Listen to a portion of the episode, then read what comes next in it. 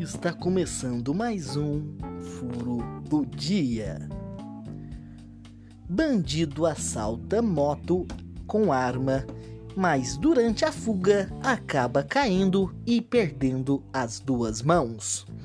Segundo a polícia, apesar do fim trágico, o bandido está focado em sua nova vida, já que agora ele nunca mais cometerá um assalto à mão armada. Esportes: O Palmeiras não tem mundial.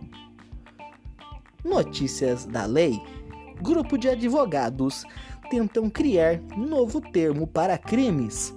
Após o sucesso da palavra latrocínio, agora o grupo de advogados tenta criar o chifrocínio, que é chifre seguido de morte quando o cara chega em casa, pega a mulher com o Ricardão e tenta matá-lo. Temos um depoimento de um sujeito incriminado por fazer o primeiro chifrocínio.